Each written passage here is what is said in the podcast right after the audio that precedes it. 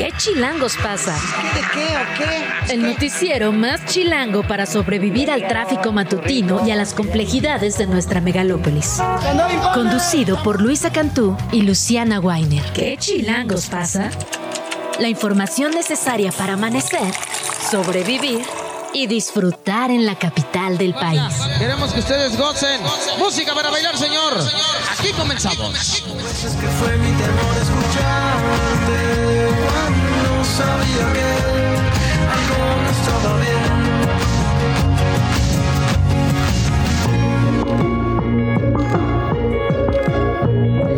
de la mañana, dos minutos. Bienvenidas, bienvenidos a ¿Qué chilangos pasa? Hoy es lunes 11 de diciembre y estamos escuchando Cero Horas de Sidarta porque este fin de semana debutó en el Foro Sol. Llenísimo, llenísimo, llenísimo en esta gira. Estuvo además acompañado de Jimena Sariñana, Ana Roja Caloncho. Bueno, hubo de todo en ese concierto, por eso arrancamos con Sidarta. Luisa Cantú, buen día. Lo único que me interesa de Sidarta es Yuya, la verdad. Buenos días. la sigo en todas las redes posibles desde hace tiempo y soy muy fan, la verdad. Pero bueno, sí, Esa también sí canta no la vi venir. Ahora sí que no la vi venir, Luisa Cantú. Pues son las 7 con 2 de este lunes 11 de diciembre. Tenemos muchísima información, Luciana. Tenemos que hablar de tu patria, Mejor no, ya, ¿para la ciudad. Ya, cierren, cierren eso. Así. Ay, pues Ay, oficialmente habemos rudo, Javier ¿eh? Milei en Argentina. Exactamente, presidente nuevo, el discurso que se dio este fin de semana durante la toma de protesta de su presidencia fue realmente sorprendente. Había mucha, mucha gente en la calle. Y fue un discurso muy rudo en todo sentido. Fue un discurso primero centrado en la actividad económica, hay que decirlo, eh, con una visión catastrófica del país que, claro, digamos, está basado en cierta realidad, evidentemente, que afecta a Argentina en, la situación económica desde hace años. También cifras absolutamente falsas cuando se hizo, digamos, el cotejo, el, el- el fact-checking, digamos, de todo lo que se dijo en el discurso. Muchas de las cifras que, que dijo son falsas, pero fuera de eso, anunció un ajuste eh, brutal, brutal para el país. Y la gente lo coreaba en las calles. Eso era como lo más llamativo. La gente gritaba, no hay plata, no hay plata, ajuste. aju-". O sea, le gritaron a la policía, gritaron. Muy, muy llamativo este discurso, con algunos ángulos bastante rudos. Por ejemplo, cuando mencionó que la gente que bloqueara las calles, que se manifestara, pues, que ejerciera sí. su derecho a la manifestación, no iba a recibir apoyos del Estado, no iba a recibir subsidios. En otro momento aseguró que no iba a haber persecución, eh, digamos, lo cual eh, llama la atención, ¿no? Porque Menos mal, pero asumimos que de ahí parte Eh, en todos exacto, los ¿no? gobiernos del mundo, ¿no? Era como una aclaración que, que nadie Sí, le pidió y aclaración no pedida. Bueno.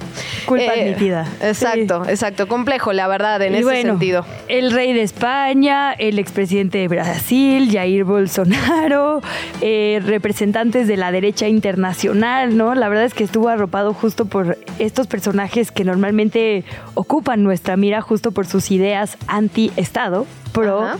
Privados, ¿no? Pro Eduardo mercado. Verástegui, Sí, sí, Santiago salvaje. Gascal de Vox y, y justo esto que decías, ¿no? Antonio Cast.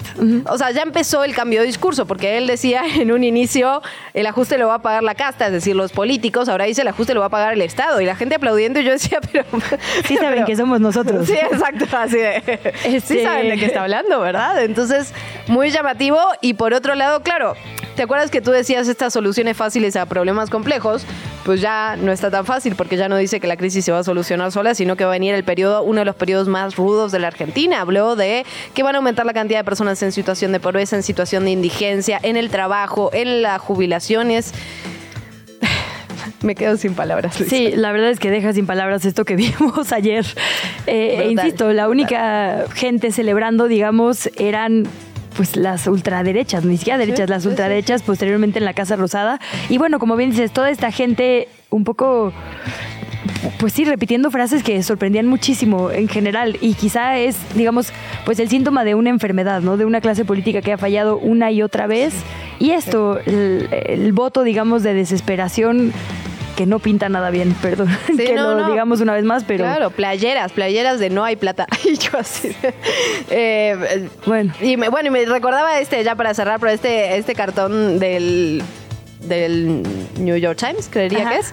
Sí, del Que- New Yorker. Del New Yorker, ¿verdad? Eh, sí, donde están todas las ovejas en un campo, ¿no? Y hay un cartel, obviamente una propaganda política del lobo que dice las voy a comer a todas y las ovejas dicen, bueno, al menos nos está diciendo las cosas como son. Tal cual. A eso me sonaba, a eso, eso escuché ayer, de hecho, una y otra vez. Pues vamos a escucharlo de viva voz del propio Javier Milei un poco más adelante. Vamos a hablar también de lo que pasó en el Estado de México, este video sumamente viral de un enfrentamiento entre presuntos miembros del crimen organizado que llegan en estas camionetas grandes, armados, y la población que les enfrenta prácticamente con lo que tienen, con machetes, a golpes. Se arma ahí una batalla increíblemente violenta que quedó registrada en video y bueno, ya están las reacciones por supuesto por parte de la autoridad, la gobernadora que llamó a no resolver las cosas mediante la violencia, porque justamente eso es lo que tiene así a nuestro país. Vamos a hablar de lo que pasó por acá también en la Ciudad de México con el nombramiento de uno de los dos equipos que va a tener Clara Brugada en esta pre-campaña.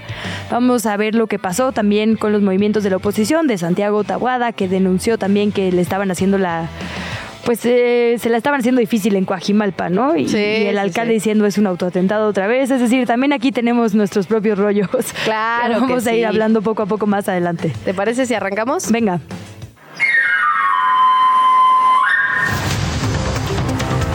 Pobladores de la comunidad de Textaltitlán en el Estado de México se enfrentaron el viernes por la tarde con supuestos miembros del crimen organizado. De acuerdo con el fiscal del Estado, hay 14 personas fallecidas. Tres se identifican como miembros de este grupo armado.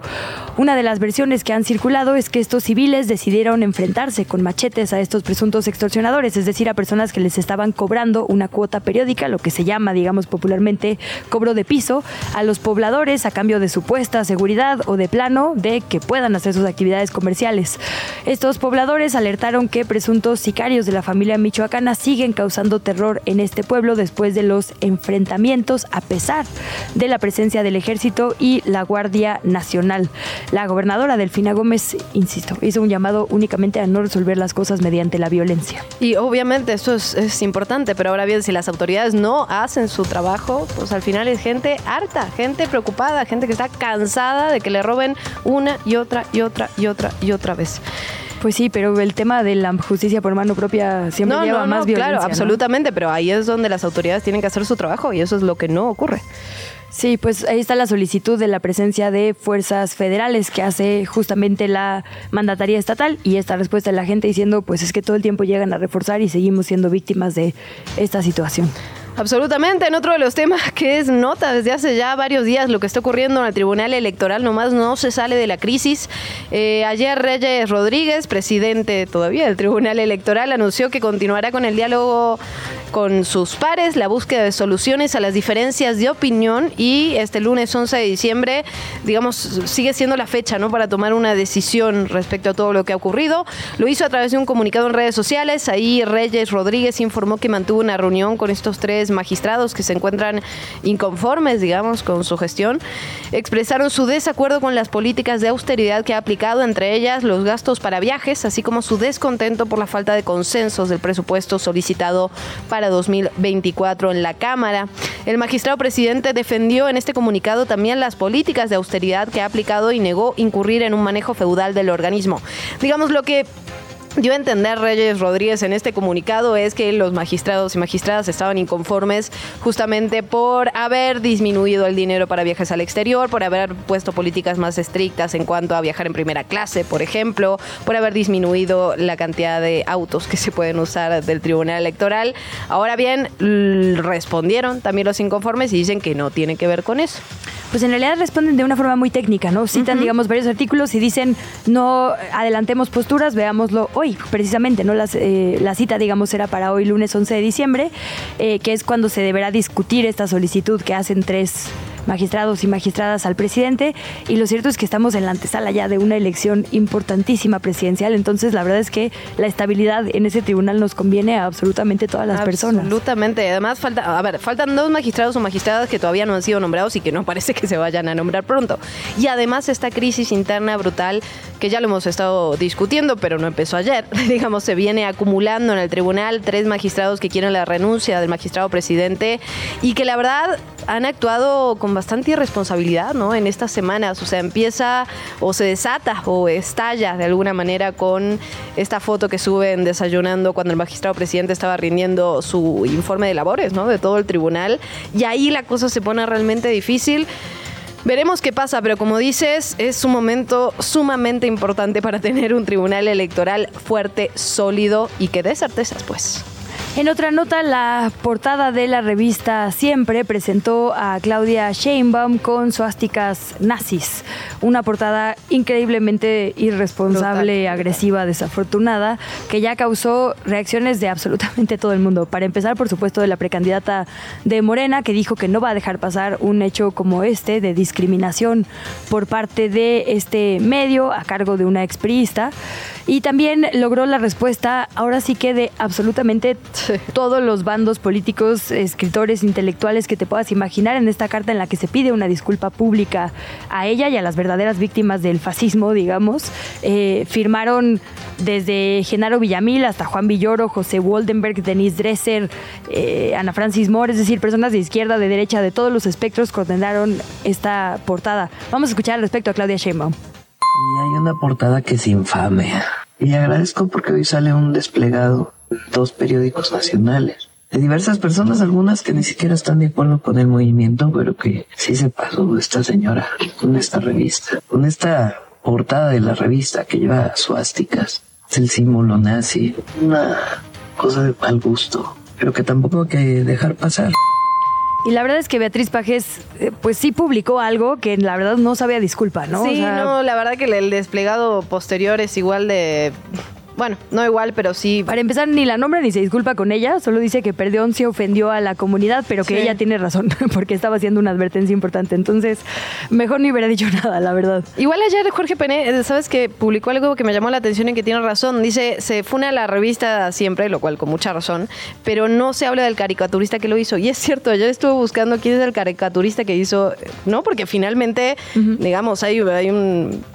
pues, no, no sé, quiero decir artista, pero digamos, sí, hay sí. un autor de, esa, de ese dibujo y lo busqué y no sé quién es y la verdad que la firma no, no la reconozco, pero... No, y ya la bajaron además, ¿no? Sí, Entonces, sí, digamos, se encuentra todavía, pero no, no reconozco la firma. Pero tiene razón, digamos, ¿quién hizo, digamos, quién aceptó hacer una caricatura de este estilo, independientemente de la responsabilidad, por Sí. supuesto, de la revista y de su dueña y de su directora, pues. sí, sobre todo porque digamos que acompañó un mensaje, ¿no? La publicación Sí. con una supuesta No, alerta. no, absolutamente. Pero está, Sí, digamos, sí, la creo que responsabilidad tiene la más responsabilidad actores. tiene más actores, exactamente. En fin, nos vamos eh, con otras cosas. Xochitl Gálvez, precandidata presidencial por el Frente Va por México, hizo responsable al gobierno actual del presidente López Obrador por los hechos ocurridos justamente en Tezcaltitlán, Estado de México, en los cuales, ya lo decíamos, este enfrentamiento armado, la verdad, entre una supuesta célula delictiva de la familia michoacana y pobladores con machetes, tal cual. La precandidata afirmó que la estrategia del actual gobierno, dijo que los abrazos no balazos no están funcionando y habló también sobre la gobernadora del Estado de México, Delfina Gómez. Escuchamos. Van más de 160 mil mexicanos asesinados. Este ha sido el sexenio más violento de la historia. En esos mismos cinco años han desaparecido 47 mil personas. Basta de abrazos a los criminales. No, señor presidente, no estamos bien ni de buenas. Basta de impunidad. Adrián Alcalá es el nuevo comisionado presidente del Instituto Nacional de Transparencia, Acceso a la Información Pública y Protección de Datos Personales del INAI. Va a estar al frente de este pleno entre el 2023 y 2026. Hubo varias rondas de votación, de hecho tres, en las que hubo empates y finalmente Blanca Lilia Ibarra usó su voto, digamos, decisivo como eh, presidenta saliente y quedó Adrián Alcalá. Escuchemos su reacción al respecto. Ahora que usted asumirá todas las responsabilidades inherentes al cargo, protesta usted desempeñar su cargo de manera leal y asumir el compromiso de servir a México y cumplir y hacer cumplir la Constitución, así como todas las leyes que de ella emanen y de manera particular aquellas en materia de transparencia, acceso a la información pública y de protección de datos personales. Sí, protesto. Uno de los momentos que evidentemente llamaron más la atención fue que después de esto le dice, bueno, aquí están las carpetas con denuncias. Suerte. Ni nos vimos, ¿no? bueno, sí, estuvo ruda la votación. Incluso la, bueno, la expresidenta tuvo que hacer uso de su, de su voto calificado porque pues, no se alcanzaba nomás el consenso para este relevo. Nos vamos eh, con una de las notas del fin de semana, de la que vamos a platicar en unos minutos más. La precandidata a la jefatura de gobierno, Clara Brugada, presentó a los integrantes y las integrantes de su comité de campaña, de pre-campaña. Incluye perfiles como Héctor Díaz Polanco, Ana Francis, Gabriela Cuevas y Eddie Small, que fue uno de los que llamaron la atención. También la boxeadora Barbie Juárez, como enlace con deportistas. Y algunos de los miembros del equipo todavía están activos, como dentro del gobierno de la Ciudad de México. La precandidata aseguró que se van a separar de su cargo a la brevedad para poder participar en esta campaña electoral. Agregó también que no solo ganará la jefatura de gobierno, sino la mayoría calificada en el Congreso Capitalino. Este comité, que son 38 mujeres y hombres, 38. Y es uno de los dos que va a haber. Sí, no, eh, la verdad que una larga lista con varios enlaces con todo tipo de personajes de la sociedad. Lo vamos a hablar unos minutos más, pero será, dijo que será para brindar el apoyo necesario durante la precampaña electoral. Vamos a escuchar. Esta ciudad es el epicentro de la transformación, es el corazón de la cuarta transformación, es la solidaridad, es la democracia y los derechos. Aquí daremos una gran batalla para consolidar la transformación de México. Vamos a recuperar también la mayoría calificada del Congreso de esta ciudad y los gobiernos de todas las alcaldías. La verdad es que hubo nombres que no son ninguna sorpresa, como Sí. eh, Paloma Sainz, ¿no? de la Brigada para Leer en Libertad, compañera de toda la vida de Paco Ignacio Taibo, Héctor Díaz Polanco, Alejandro Encinas, por ahí César Cravioto, quien es su vocero y vamos a platicar con él más adelante. Digo, voces obvios. Reca- digamos, hay varios expriistas por ahí, Dunia Ludlow, ex autoridad del Centro Histórico, pero exdiputada priista, lo mismo que Fernando Mercado, es decir, sí recogieron por ahí también de otros partidos personajes eh, diputados actuales como Ana Francis Moro, Temístocles Villanueva, Villanueva. Eunice Rendón, que creo que llamó muchísimo la Sí. atención y para mí donde ella esté es una excelente, digamos, noticia. Eh, Eunice ha trabajado también justo con otros gobiernos, estuvo en la Subsecretaría de Derechos Humanos con Roberto Campa en el sexenio Enrique Peña Nieto, ahora ha estado súper activa con poblaciones migrantes y Y sociedad Dafne civil. Cueva, ¿no? Que también trabaja el tema género hace muchísimo tiempo, ha estado en, en sociedad civil, o yo de ahí la conocía durante Sí. varios años. sí. Carlos Candelaria, que en realidad fue de los primeros diputados del PES aquí en la Ciudad de México, había trabajado antes con Valencia en Iztapalapa y ahora eh, perteneció a Encuentro Digamos, en la primera participación que tuvo en la entonces Asamblea Legislativa. Es decir, es un grupo muy plural que apenas es el primero. Va a haber otro que va a presentar después, que Alejandro Encinas va a coordinar, eh, en el que ya van a estar Omar García Harfuch, eh, el doctor Hugo López Gatel. Sí, aquí aparece, está Mariana Boy, eh, en enlace con sectores ambientalistas de la Ciudad de México, pero seguramente aparecerán esos nombres. Miguel Torruco. Ajá. Sí, digamos, los ex aspirantes a ser los coordinadores de los comités de defensa de la transformación en la Ciudad de México. Bueno, continuamos con la información. Santiago Tahuada, por otra parte, precandidato a la jefatura de gobierno capitalina por la coalición del Frente Amplio, condenó los actos de violencia del que fueron víctimas jóvenes del PRI que este domingo se encontraban en el Parque La Mexicana en Coajimalpa en un evento del precandidato. La agresión fue protagonizada por personas con el rostro cubierto que golpearon, empujaron, rociaron con líquidos y aventaron huevos a simpatizantes priistas y le arrebataron la propaganda a favor de Santiago Tahuada. Mariana Rodríguez Cantú reapareció en la mira pública, va por la alcaldía de Monterrey. Si gana, esto sucedería al mismo tiempo que su esposo gobierne el estado de Nuevo León. Samuel García, escuchamos a Mariana Rodríguez. registrarme para ser precandidata a la alcaldía de Monterrey. Quiero agradecer muchísimo a Luis y a Marilú por estar aquí presentes, por su apoyo. Sé que no nos vas a soltar la mano en este proceso, Luis. Y bueno, pues estamos listos para seguir transformando Monterrey. Estamos listos para estar en coordinación con el Estado y yo estoy lista para la alcaldía de Monterrey. Ayer se dio a conocer que María Consuelo Loera, madre de Joaquín El Chapo Guzmán, falleció a los 94 años, según confirmó el personal de la clínica en la que pasó sus últimos días. Recordemos que padecía COVID-19, sufrió COVID-19 en 2021 y sufría de varias consecuencias a partir de esta enfermedad. La entrevista. ¿Ya estás grabando? Sobra decirlo, pero mañana es 12 de diciembre. Así que hay que tomar precauciones porque va a haber un operativo importante para recibir a las personas que visitan a la Virgen de Guadalupe. De ello platicamos con Enrique Rodrigo Rojas Serafín. Él es director general de Asuntos Jurídicos y de Gobierno de la Alcaldía Gustavo Amadero. Bienvenido, director. Gracias por estar por acá.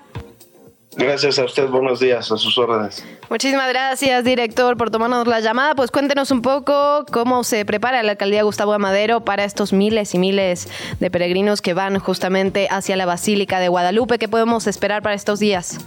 Bueno, pues eh, ya eh, el señor alcalde, el doctor Francisco Chigui, ya nos ha instruido él la implementación de un despliegue, pues prácticamente toda la estructura del gobierno de la alcaldía en coordinación con el gobierno de la Ciudad de México. Eh, pues ya tenemos eh, instalada una capacidad temporal eh, desde muchas vertientes. desarrollo social ha instalado toda una cobertura para atenciones médicas, algunos otros servicios de asistencia que nos permiten a nosotros tener la capacidad de tanta gente que viene. Ayer tan solo tuvimos más de 380 mil personas, tan solo en la jornada del 10 de diciembre. Ahorita mismo el reporte que tenemos es que aproximadamente 4.200 personas están ingresando por minuto a eh, el templo, el santuario de Basílica de Guadalupe.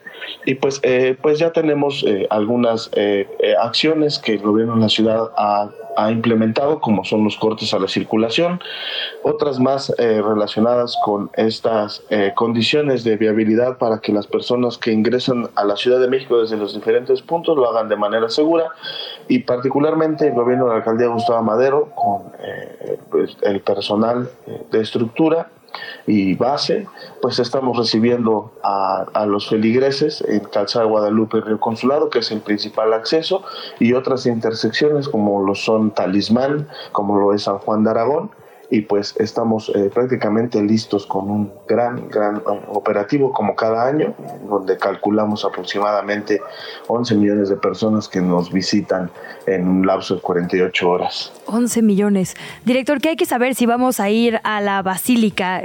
¿Cuál es la recomendación, digamos, en transporte público? Si vamos en automóvil, si vamos en camión, si vamos en familia, si vamos solos, ¿qué recomendaciones?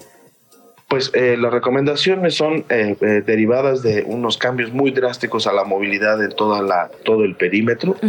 Va a ser muy complicado si vienen en vehículo. El transporte público prácticamente termina su servicio en los, en los límites con Gustavo Madero y Río Consulado, Calzado Guadalupe y Río Consulado. Otras intersecciones como los Robles Domínguez, como lo es Avenida Talismán, Fortuna.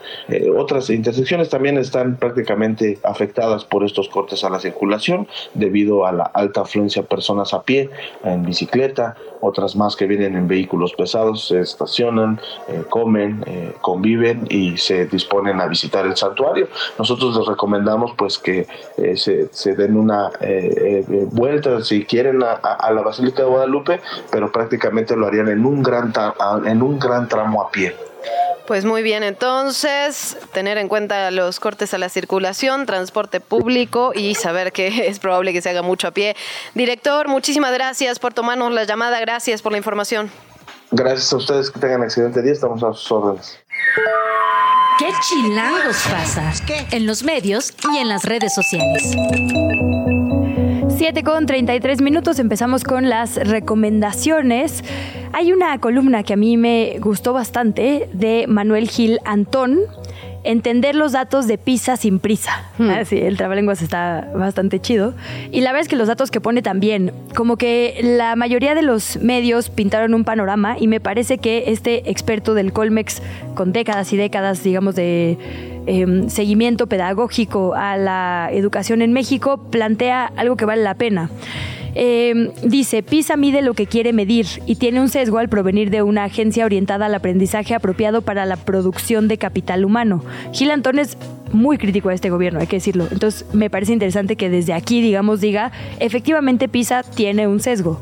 Eh, una reducción enorme de la función educativa en las actividades en las sociedades contemporáneas, aceptando sin conceder que lo que cuantifica se relaciona con la importancia de la educación en la formación de personas. Los datos pueden servir para abrir pistas a la comprensión de los sistemas educativos y sus crisis en el mundo. Es decir, digamos, sí lo que mide es si la gente está apta para trabajar para el capital humano. Entonces ahí hay un, digamos, primer enfoque que quizá no es el integral sobre si las niñas o los niños están bien en México. Entonces dice, eh, compara por ejemplo los datos de las matemáticas. La media general arroja que en matemáticas se consiguen 472 puntos, en comprensión lectora 476 y en ciencias 485. México, que de acuerdo a la prerelación por los resultados en matemáticas obtiene lugar 51, entre los 73 tuvo 395, 415 y 410. Es decir, el sitio, dice, es coherente con el lugar que nuestro país ocupa en cuanto al PIB y el índice de desarrollo humano. Eso en cuanto, digamos, el lugar en general. Sin embargo, evidentemente hubo una reducción de lugares, es decir, si bajamos de, piso. En el promedio de la OCDE, entre el 2018 y 2022, el periodo atravesado por la pandemia, dice mm, eh, hay una caída en matemáticas de 15 puntos en México, en comprensión lectora de 10 y en ciencias de 2. Pero pone, por ejemplo, otras caídas. Finlandia perdió 23 mientras que nosotros 15 en matemáticas. Finlandia perdió 30 menos que, mientras que nosotros otros 10 en comprensión lectora y Finlandia perdió 11, mientras que nosotros 2 en ciencias. Alemania perdió 25, 18 y 11, es decir, todos con niveles de desarrollo mucho más altos perdieron mucho más que México. Entonces, como que lo que dice es, si uno disecciona las cifras, el panorama que se pinta es otro. Lo que hay que hacer, más allá de tratar a la tabla, digamos, como lo que él dice es una tabla futbolera, es decir, de posiciones, digamos, de dominación, es, y de estarnos comparando, es hablar de los sistemas educativos, de cuáles son las propuestas, de eh, cómo hacemos que las y los estudiantes estén mejor y no como que celebrar, como se hizo en la prensa, que nos vaya aparentemente mal. Sí, no, absolutamente, digo, creo que son... Y es esta discusión que se ha dado mucho, ¿no? Entre varios académicos, sobre todo en redes sociales, que tiene que ver con esta caída en relación a la media en, la tabla, que obviamente, digamos, es más fácil caer del promedio cuando estás más arriba, más difícil subir cuando estás, eh, digamos, cuando hablamos de promedio, porque lo que se mide ahí, digamos, y una de las tablas que se había compartido mucho es solo la cantidad de lugares que se bajó, se subió, digamos, o el promedio que se bajó, se subió, no las, las cosas. Yo no creo que se haya, digamos, celebrado el baja en la tabla de la educación. Lo que sí creo es que. No, pues me parece que hay una discusión que hay que dar, que tiene que ver con la educación. Y que esto obviamente es una excusa, pues. Eh, en efecto, ninguna prueba, y menos cuando hablamos de una prueba de un día, de un examen, digamos, es representativo de todo un sistema educacional. Eso es evidente, pero me parece que sí son pequeños datos que se pueden usar para mejorar los sistemas. Y además que la, digamos, que la pandemia impactó a la educación aquí y en China, pues es, un, es un hecho. O sea, la nota puede ser México cayó en matemáticas, la nota puede ser México viene en declive desde la reforma educativa del 2012, ¿no? La nota puede ser México está en el top de países de América Latina y la que se escogió en los medios de comunicación, incluso en la entrevista que tuvimos aquí, no fue ninguna de esas, ¿no? Hay varias perspectivas que creo que también habría que poner sobre la mesa y creo que lo que dice Gilantón es muy cierto, sin prisa, ¿no? Hablemos de bienestar de la niñez, no de tablas, digamos, como si fuera la liguilla. Ah, no, eso, eso sin lugar a dudas. Nos vamos con otro tema hasta el país. Resistencia desde el Esequibo. Nos defenderemos si Venezuela se atreve a invadirnos. Es una nota que, bueno, un reportaje en realidad que publica Juan Diego Quesada en el país, este periodista que eh, se dedica, digamos, a cubrir toda esa zona. Y es interesante porque finalmente, y estamos tratando de entender poquito a poco lo que pasa en Venezuela, ya lo decíamos, es un tema que nos, digamos, nos es un poco ajeno. Entonces, poco a poco vamos sumando ahí fichas en este rompecabezas. Es interesante porque el tema del Esequibo, digamos, eh, vuelve a tomar eh, relevancia pública de alguna manera cuando el gobierno de Nicolás Maduro hace este referéndum la semana pasada y le pregunta a venezolanos y venezolanas si querían la anexión del Esequibo como parte de eh, su territorio. Hay una participación muy baja de, de población, eso hay que decirlo, pero claro, el 95% vota que sí. Lo que hace el país, lo que hace este periodista es preguntar en la Guyana, ¿no? Justamente una, obviamente eh, en esta región del Esequibo, que en este momento es parte de la Guyana, por lo tanto, obviamente pobladores y pobladoras dicen todo lo contrario, ¿no? Dicen que justamente eh, se defenderían si Venezuela quisiera anexar ese territorio. Y eso me parece que es parte de lo normal, ¿no? Es parte de la misma discusión que se dio en su momento con el tema de eh, las Islas Malvinas. Obviamente los pobladores que venían siendo desde hace décadas parte ingleses pues decían que ellos se sentían ingleses y que ya, ¿no?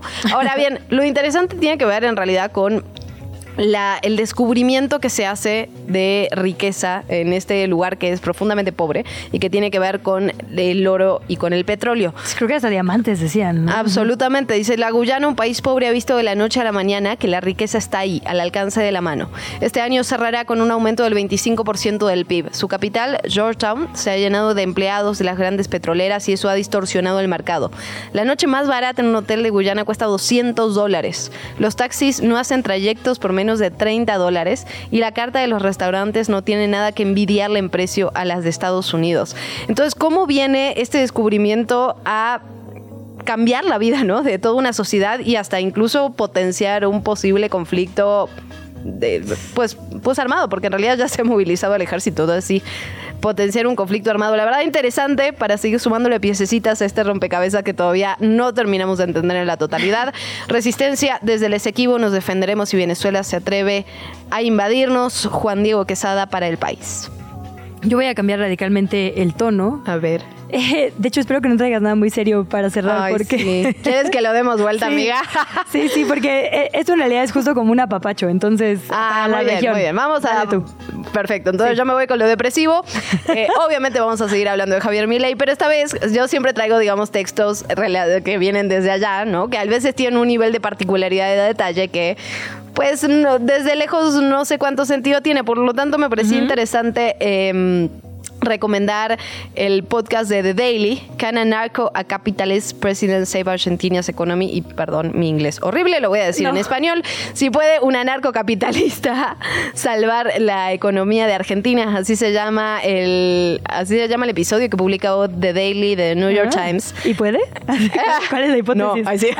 Spoiler, no. Spoiler, no.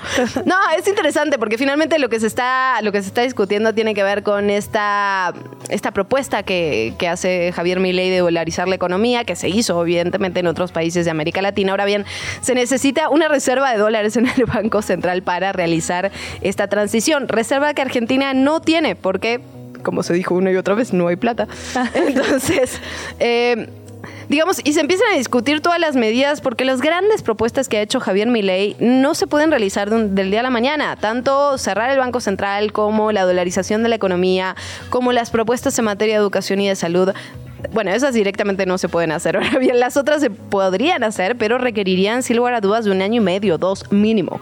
Entonces, eh, es, es una discusión, digamos, interesante que me parece que da un ángulo desde afuera, por supuesto, porque este, este podcast eh, está, digamos, guiado por eh, Jack Nicas, que es un periodista de The New York Times que cubre justamente la región de Sudamérica. Entonces, interesante desde ese lado, me parece que es una visión un poco más general que nos puede ayudar para entenderlo si estamos afuera. Ay, Dios. La verdad es que lo que viene para Argentina pinta complicado. sobre todo porque complicado, complicado. privatizar, abrir, digamos, lo público a los privados toma una firma y revertirlo, lo hemos visto en toda América Latina, es súper difícil.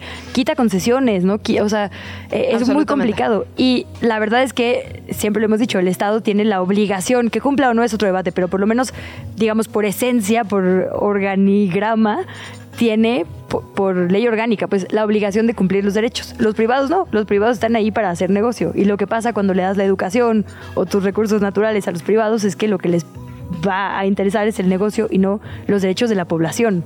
Absolutamente. Entonces ahí la verdad es que no es ninguna sorpresa quienes acompañaron a mi ley, ¿no? Por eso este análisis bueno. Ninguna sorpresa por ningún lado. Lo que será sorpresa es lo que viene, porque eh, ya lo decíamos, digamos, si bien obviamente eh, Mauricio Macri, por ejemplo, gobernó Argentina, ¿no? Y ahora está muy cerca de Milei, parte del gabinete que ha presentado Javier Milei es directamente sacado de Mauricio Macri, pero estas ideas y esta y este plan tan yo ya me acordaba, digamos, hizo en, en los años 90 durante toda esta época donde gobernó Carlos Menem, esta época neoliber- neoliberal, ¿no? Eh, abiertamente neoliberal donde también se hicieron privatizaciones masivas, eh, ¿no? Incluso de servicios públicos que eran públicos y que ya no lo fueron.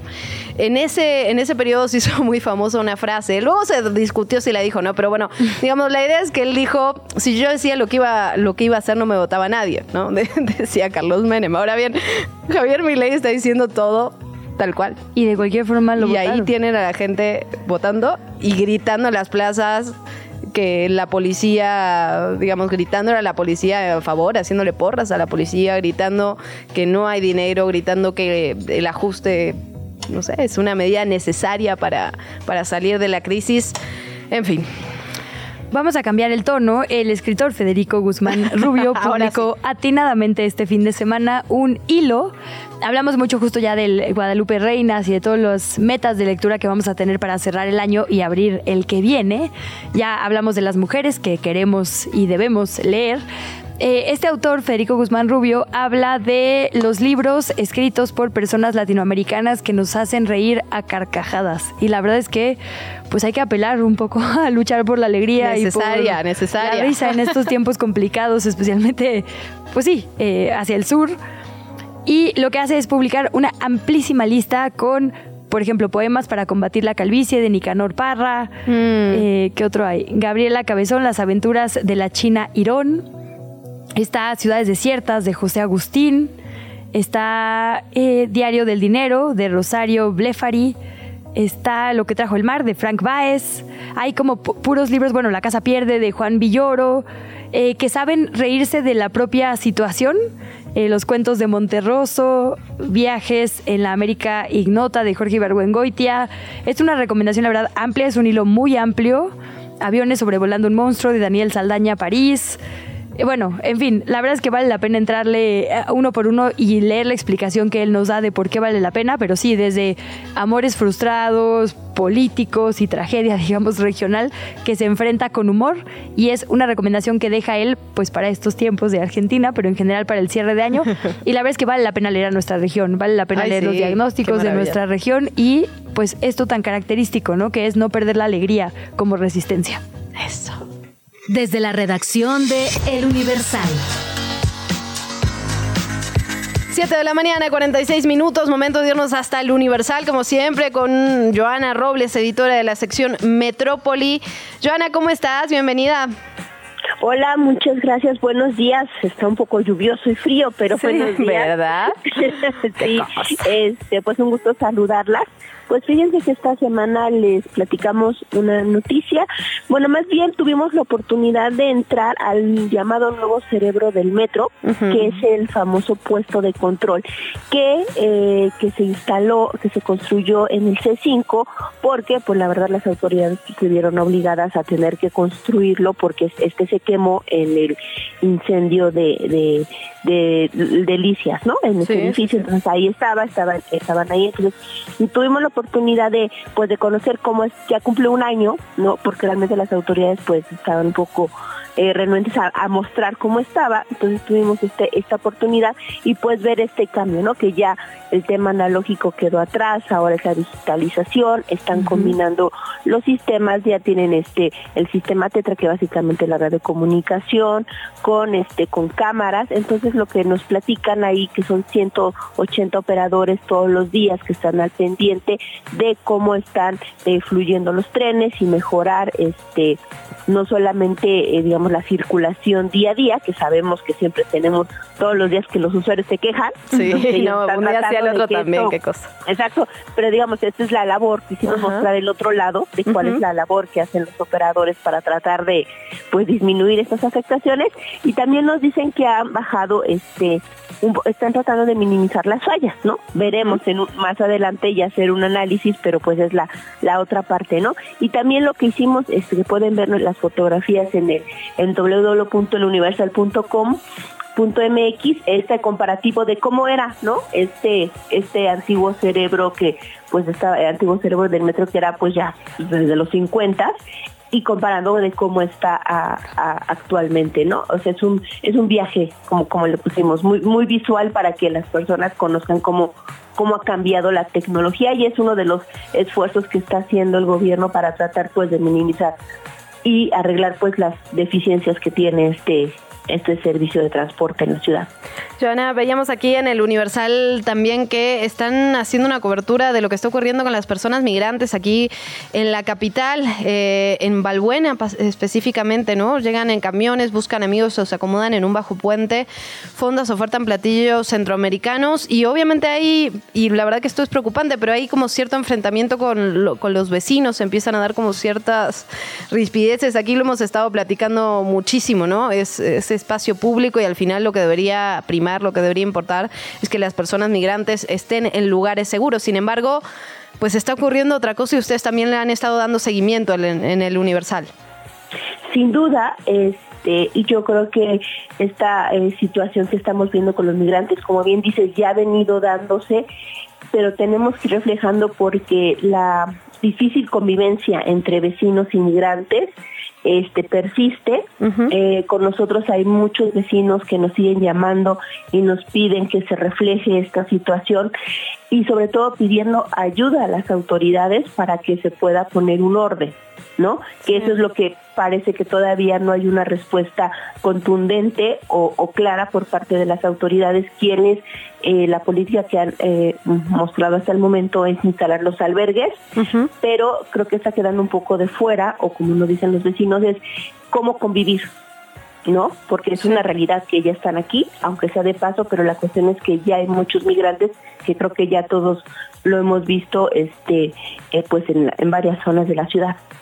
Joana, pues un montón de temas a seguir en este cierre de año y sobre todo mañana sabemos que seguramente coordinarás un desplegado importante de reporteras y reporteros rumbo al 12 de diciembre. ¿Qué les dices que vean? ¿Cómo se cubre? Y creo que esta es una pregunta, digamos, como que obviamos a veces cuando leemos notas. Todos los años las editoras y los editores le dicen a los reporteros y reporteras, busca algo diferente, ¿no? Porque es la misma historia literalmente cada año y siempre se logra. ¿Qué, qué historias van a buscar, Joana? Creo que tiene que ver mucho con la coyuntura, ¿no? Este, siempre hay algo distinto que cubrir y yo creo que ahora justamente los migrantes pueden ser un elemento importante porque hay muchos que están aquí, entonces también veamos cómo cómo se cómo se, se trabaja y además siempre en temas de seguridad y siempre en temas de, de abusos y de colaboras de abusos de los comerciantes este de, de, de la solidaridad de los capitalinos siempre hay historias que pese a que siempre ocurre siempre hay un detalle algo nuevo que nos puede dar entonces es la coyuntura y buscar lo que ya conocemos y siempre darle un ángulo nuevo es este importante. Y sí, y además empecé ya Guadalupe Reyes realmente en la ciudad de México. Eso es verdad. Tal cual. El de lectura, el de comida, el Guadalupe Reyes. Ca- Caben muchos maratones en ese, querida Joana. Sí, y nada más quisiera hacerles un último comentario. Esta semana sí hay que poner mucha atención en el Congreso de la Ciudad. Ahora sí es el, digamos, la semana D para la, la votación y la ratificación o no de la fiscal capitalina.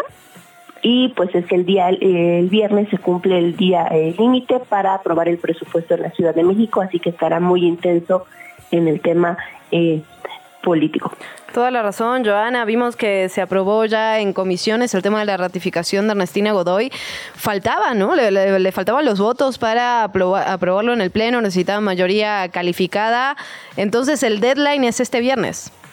Eh, no, fíjate que el de la fiscal es el miércoles. El Porque van a sesión. O sea, los diputados tendrían que haber sesionado mañana, pero se tomaron el día. Entonces va a ser el Porque miércoles. Que se va a convocar ajá, a una sesión. Está programada, reserva de que cambie, pero está programada que sea el miércoles. Ya suba al pleno este dictamen positivo para ratificar a la fiscal Godoy. Ahí es donde Moreno y sus aliados no tienen la mayoría calificada hasta el momento, pero como yo siempre lo digo, hay que esperar hasta el último momento, puede haber sorpresas, nunca las descarten. Sí, el, Congreso siempre nos cambia la jugada, la verdad, ¿eh? Exactamente. Entonces, son cinco o seis votos los que les hacen falta. Entonces, hay que estar muy, muy pendientes. Y el viernes es el 15 de diciembre cuando termina el periodo de sesiones y ahí se va a aprobar, se tiene que aprobar sí o sí el presupuesto de la Ciudad de México. Pues Joana, muchísimas gracias por esta guía para entender la ciudad. Te mandamos un abrazo y nos vemos la siguiente semana. Sí, muchísimas gracias. De los pájaros, el batraguán, la managua, camaya. La mañanera. Quieren prohibirla, imagínense. 7 con 53. Antes del corte vamos a revisar lo que sucede en Palacio Nacional. El presidente López Obrador reiteró que el próximo viernes, el 15 de diciembre, se va a inaugurar el tramo Campeche-Cancún del tren Maya. Y el 31 de diciembre, el último día del año, se va a inaugurar el tramo Cancún-Palenque dijo que actualmente se están haciendo los trabajos de Cancún a Escárcega para ya cerrar todo el circuito del tren Maya. Hay seis trenes ya en Cancún que fueron trasladados de la planta Sagún Hidalgo, donde está la fábrica de más trenes. Por otra parte, también se informó, digamos, del, del, precio del barril de petróleo. Se vende en 64 dólares. El gas LP dice sigue estando por debajo del referente internacional. Y en la canasta básica, cito textual, hay sana competencia. Interesante, se dio cuenta de los envíos de las remesas. Alcanzaron los 5.800 millones de dólares en octubre. Te invitamos a seguir la conversación en redes sociales. Nos encuentras en TikTok, Instagram y Facebook como arroba que chilangos pasa. Y en Twitter desde la cuenta de Chilango, arroba chilango.com. 7 de la mañana con 56 minutos. Muchísimas gracias por seguir en ¿Qué Chilangos pasa? Tenemos una nota desde nuestra redacción. Le presentamos las historias sobre nuestra ciudad. Bonita como aquellos En el primer multifamiliar construido en la Ciudad de México y en todo el país, sus habitantes trabajan todos los días por mantener el espíritu vecinal y de bienestar con el que se inauguró hace 74 años. Se trata del centro urbano presidente alemán conocido como CUPA, ubicado en Avenida Coyoacán y Félix Cuevas en la colonia del Valle. Lo conforman 1080 departamentos distribuidos en 11 edificios con un censo de aproximadamente más de 5000 personas. La señora Bertita, de 95 años, vive en el CUPA prácticamente desde que se estrenó y ha sido testigo de que a pesar del paso del tiempo y la transformación de la ciudad, muchas cosas se quedan intactas. Y seguimos en lo mismo y cada edificio, cada representante de cada edificio, pues ve lo que le falta a su, a su edificio, lo que tiene que hacerse. Toda mi vida y el tener tranquilidad, el tener respeto y pues cariño de algunas personas a las cuales les agradezco mucho porque son muy amables conmigo. Cuando estoy cerca de ti, yo estoy contento.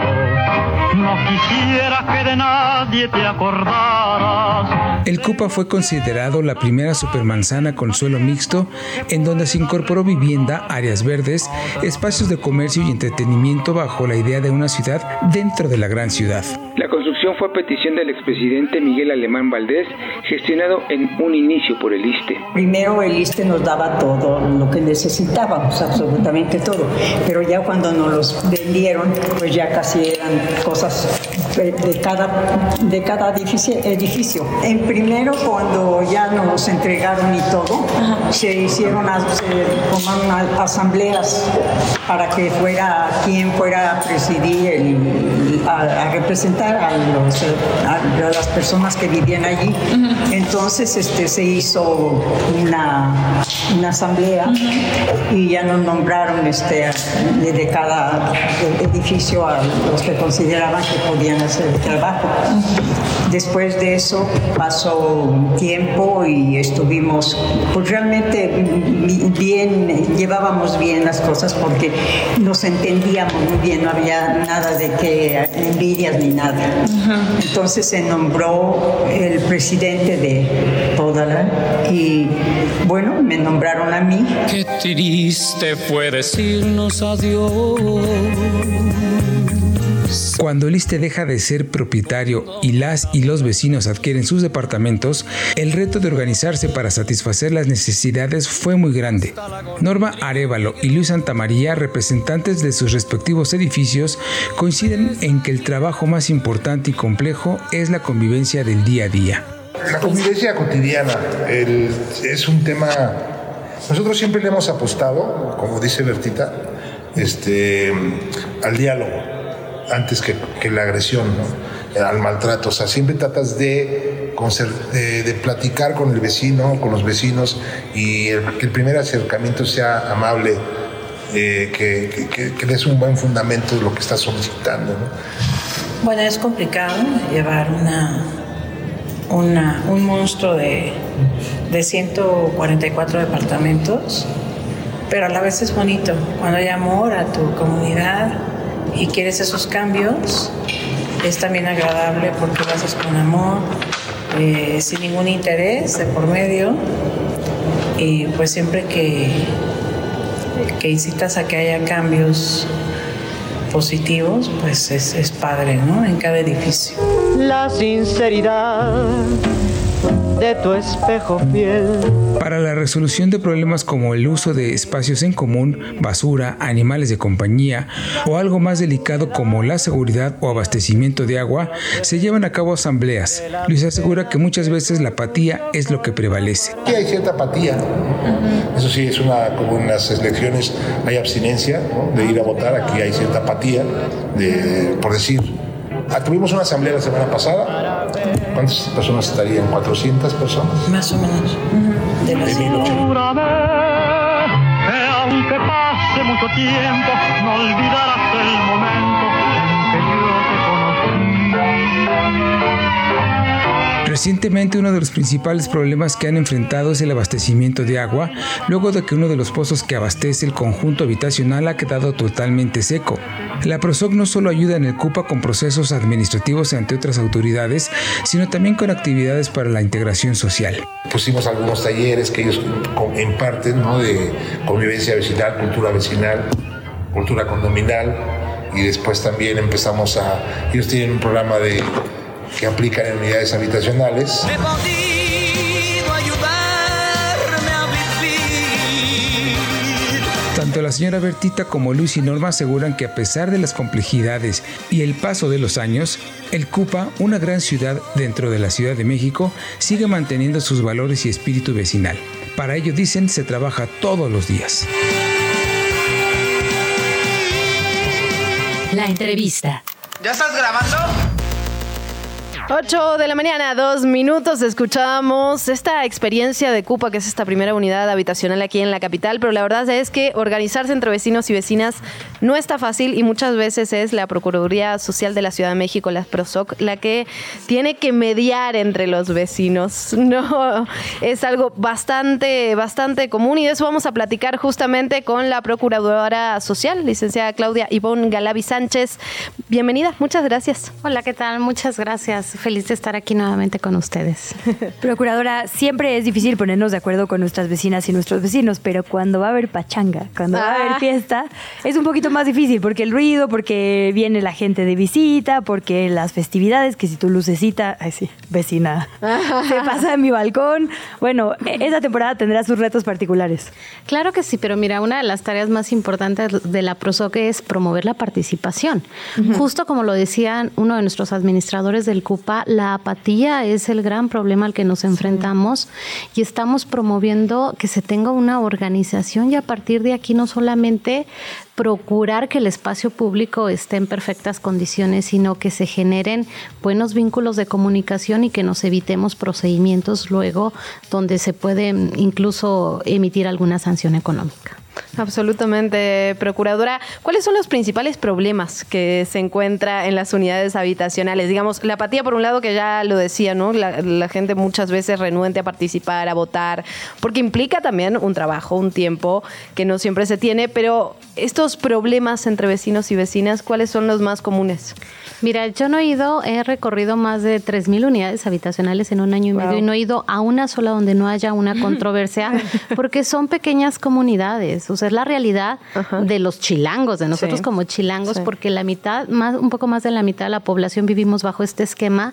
La invasión de las áreas comunes es un, un tema complejo porque nadie nos enseñó a vivir en propiedad en condominio y a distinguir lo que es una entidad privada y lo que es área común que sí puedes hacer uso, pero no la puedes privatizar. Nos pasa hasta en la calle, ¿no? Claro la verdad. que sí, con la banqueta. Sí, tal Otro cual. Mm. tema es la morosidad. O sea, se sigue creyendo que el pago de las cuotas es opcional. ¿no? Mm. El puedo pagarlo, no puedo pagarlo y que eso la verdad afecta porque entonces los entornos se van descuidando, sobre todo en unidades habitacionales de interés social por la falta de administración. Yo no reconozco a un administrador, pues yo no pago la, la cuota. Eh, también el ruido, la falta de, de, cultura hacia la tenencia responsable de mascotas es otro de los Mm. temas que saco a mi perrito sin correa, él hace lo que quiere y ya después le abro la puerta. ¿no? Claro. Son uno de los temas, el ruido también, o sea, también saber distinguir cuáles son los decibeles. La ley de propiedad en condominio nos marca de 60 a 65 decibeles según el horario, pero la verdad nadie eh, lo respeta. Sí, Ni sabe medirlo, ¿no? Me Ni imagino, saben medirlo, verdad. pero a ver, yo creo que lo más importante es la cultura del respeto, pero también de la solidaridad, ¿no? Y ver en positivo no solamente la organización, sino qué podemos hacer para mitigar quizá riesgos que se pudieran estar dando en el espacio público para generar y promover áreas de convivencia. Y justo, procuradora, preguntarle, eh, si vemos, digamos, la evolución de las unidades habitacionales en las décadas, también explica un poco, digamos, por qué nuestra convivencia ha cambiado. Pienso en estas obras emblemáticas por toda nuestra ciudad de Mario Pani, digamos, que propiciaba literalmente la convividera al máximo esplendor, ¿no? Y ahora las unidades habitacionales, más bien, el elevador se abre en tu piso, sales sin hablar con nadie, hay selladores de sonido por todos lados, hay un súper, digamos, hasta abajo, ¿no? Pero no tienes que convivir con absolutamente nadie. Antes, al revés, justo la idea de estas unidades habitacionales, como bien decías, era hacer pequeñas comunidades que todas y todos tuvieran exactamente el mismo espacio, digamos, en ¿no? esta onda como práctica igualadora. Y pues ahora la verdad es que todo lo contrario, están los de lujo hasta arriba, con la mejor vista. Eh, Eso también nos habla mucho, ¿no? Es decir, la, la arquitectura, la infraestructura cuenta historias distintas y las unidades habitacionales tal cual son el emblema. Claro, a ver, era un modelo súper ambicioso porque buscaba que dentro de, propio, de la propia zona de la unidad habitacional tú pudieras ir al súper, Mm. tuvieras los servicios más elementales, incluso como en el CUPA tienen una alberca semiolímpica. Sí. Tenían, incluso ellos no tienen tendederos porque había eh, un servicio para lavar y secar de toda la comunidad. A ver, era uno de los proyectos más ambiciosos, igual que Tlatelolco, Independencia que tiene su propio cine.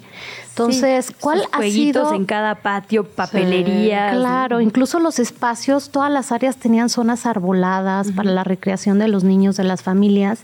¿Y qué es lo que ha pasado entre la pandemia, que nos afectó mucho en la convivencia, ¿no? Entre los vecinos y la verdad nadie nos enseñó a vivir en propiedad en condominio. Nadie nos dijo cuando llegamos a un edificio, a una unidad habitacional, a partir de ahora esta es tu ley y así vamos a trabajar al interior para ver en la comunidad y en positivo. Nadie nos lo, nos lo mostró, pero ahora que estamos haciendo incluso en esta temporada, nosotros estamos llevando posadas y nos dicen, pero ¿por qué la prosoca hace posadas? Porque acabo de ir a Tlalpan y le dije al administrador, oye, qué buena pachanga, ¿no? O sea, muy sano todo, quebramos piñata y, y me dijo, mira, procuradora, la unidad habitacional tiene 25 años y nunca se habían reunido. Sea, es la primera vez que yo los veo convivir.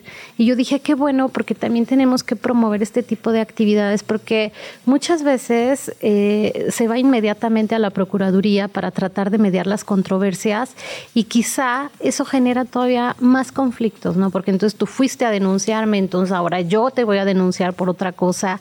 Y lo que nosotros estamos procurando es que exista una sana convivencia y que sobre todo se fortalezcan los lazos vecinales. Procuradora, lo hablamos la última vez que estuvo por aquí, pero me parece que es importante retomarlo. ¿Qué hace la PROSOC? ¿Cómo podemos echar mano? ¿Qué le pedimos? ¿Cómo nos acercamos? ¿Qué cosas, en qué cosas puede mediar o en qué cosas nos puede ayudar? La Procuraduría Social tiene tres ejes fundamentales. El primero, y la razón por la cual surge es para ser garante de derechos. Imagínense Mm. qué maravilla. Nosotros ahora tenemos un programa para adultos mayores, para mujeres que pudieran ser víctimas de violencia o no. Eh, tenemos un programa para niños, eh, temas ambientales. Nosotros estamos llevando un programa de protección civil y es aquí donde yo les hago la pregunta. ¿Ustedes ya tienen su mochila y su plan familiar? Es súper importante y sobre todo si vivimos en propiedad en condominio. Esa es una de, de las atribuciones más, más importantes que tiene la Procuraduría surge con la finalidad de ser garante de los derechos sociales, económicos, ambientales, pero también otra atribución que casi nadie conoce es que surge para hacer la dependencia más cercana de la gente. Mm. Muchas veces los vecinos solicitaron la poda, el alumbrado, el bacheo a la alcaldía y no les hace caso. Me he encontrado en alcaldías con folios que tienen dos años literal. Y la ciudadanía que hacía esperar, ¿no? A ver a qué hora alcaldía o a cualquier dependencia del gobierno me da una audiencia. Y lo que no saben es que la Procuraduría Social es la única dependencia del gobierno que puede iniciarle procedimientos administrativos también a los entes de gobierno cuando son omisos a las peticiones ciudadanas, imagínense. Eso es buenísimo. Eso es súper maravilloso.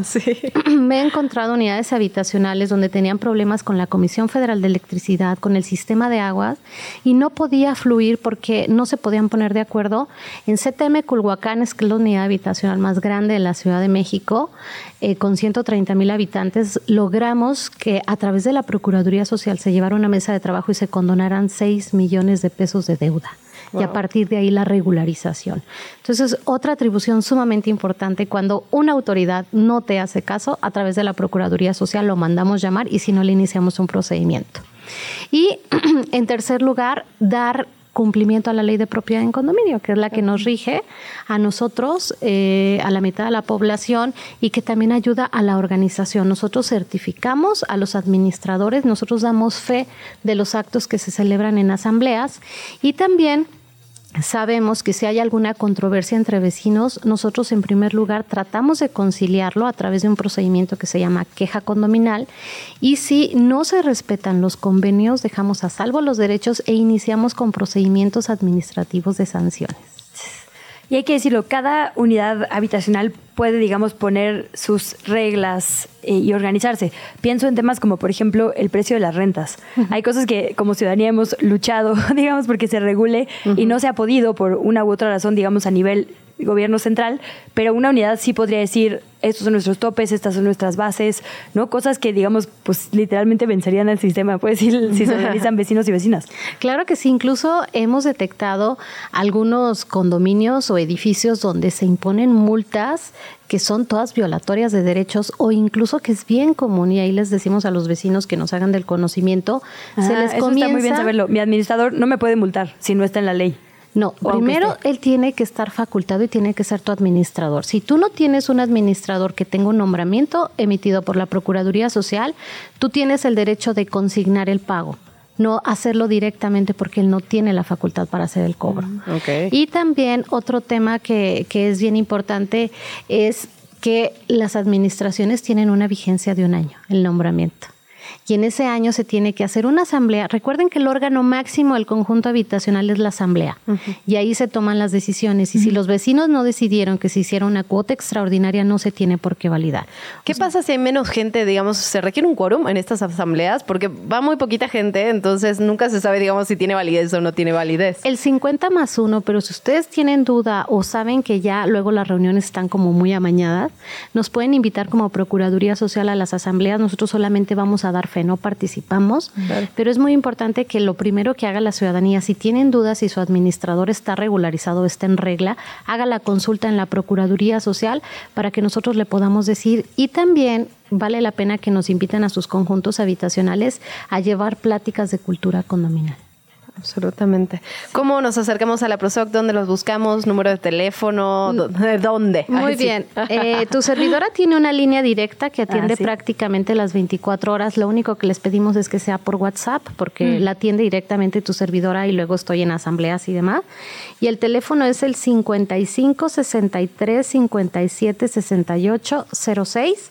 O bien todos los días martes a partir de las 9 de la mañana nosotros llevamos audiencia pública Mm. en las oficinas de Mitla 250 en la colonia Narvarte para cualquier solicitud que puedan tener. Y algo que iba a comentar, recuerden que las administradores no nos pueden privatizar los servicios de los cuales tenemos derecho.